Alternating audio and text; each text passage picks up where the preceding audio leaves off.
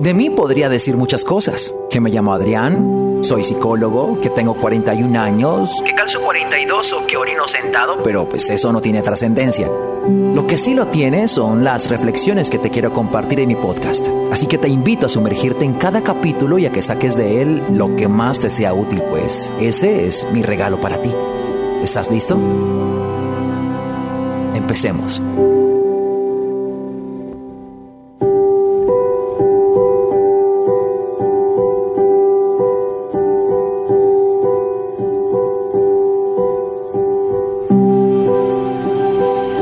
Alguna vez escuché a alguien decir que el ser humano era el único ser que se tropezaba con la misma piedra dos veces.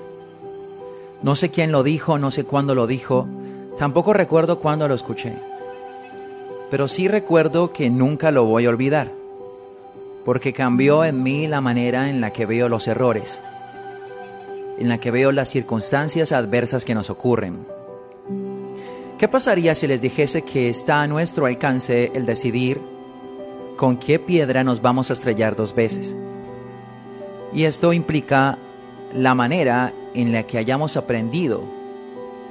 Cada vez que aprendemos algo, algo en nosotros se transforma y permite que apuntemos en otra dirección, que hagamos cosas de diferente manera.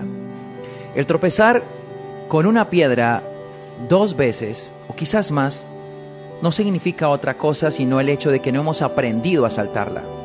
Por lo tanto, no sabemos cómo enfrentarla, lo que significa que estaremos expuestos a estrellarnos, a tropezarnos con la misma piedra dos veces. Las personas cuando pierden una materia, no suelen decir que perdieron una materia, suelen decir perdí el semestre, suelen decir perdí el año, porque una materia que hayan perdido no les permite avanzar. Cuando dicen perdí el año, perdí el semestre, me toca repetir el año, me toca repetir el semestre, lo que quieren decir es que no pasaron. Entonces, si quieren pasar, tendrán que volverse a encontrar con la misma materia, tocar los mismos temas. Posiblemente no el mismo profesor, pero sí el desafío de encontrarte con algo que no pudiste pasar en un momento pasado. Las situaciones que nos ocurren en alguna manera pueden significar una piedra que ya hemos visto, un error que hemos cometido. Quiero que miren en este momento su personalidad, sus desafíos, las cosas que les irritan, las cosas que les molesta, las cosas que no les permite poder decir al final del día tuve un gran día, sino por el contrario, mi día hoy fue estresante, hoy fue un día de esos que no quisiera volver a repetir, de esos días que te quita la sonrisa, que te cambia el humor, que hace que tú no te quieras encontrar con el mundo, sino huir de él. Quiero que te des este momento para mirarlo de frente y para que te preguntes si se te hace familiar.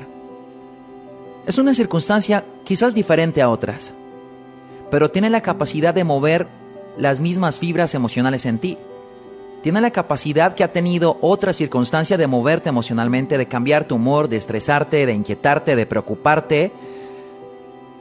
Míralo, mírala. ¿Se te hace familiar? Porque es muy posible que sea la misma piedra con la cual te has tropezado en diferentes momentos. ¿Recuerdan lo que les decía en un principio? Que en algún momento había escuchado que el ser humano era el único ser que se tropezaba con la misma piedra dos veces. ¿Qué creen que podríamos hacer para que esta piedra no implique un tropiezo más en nuestra vida? Es claro que todos buscamos transformación, evolución. No conozco una persona que quiera decir, no quiero ser mejor.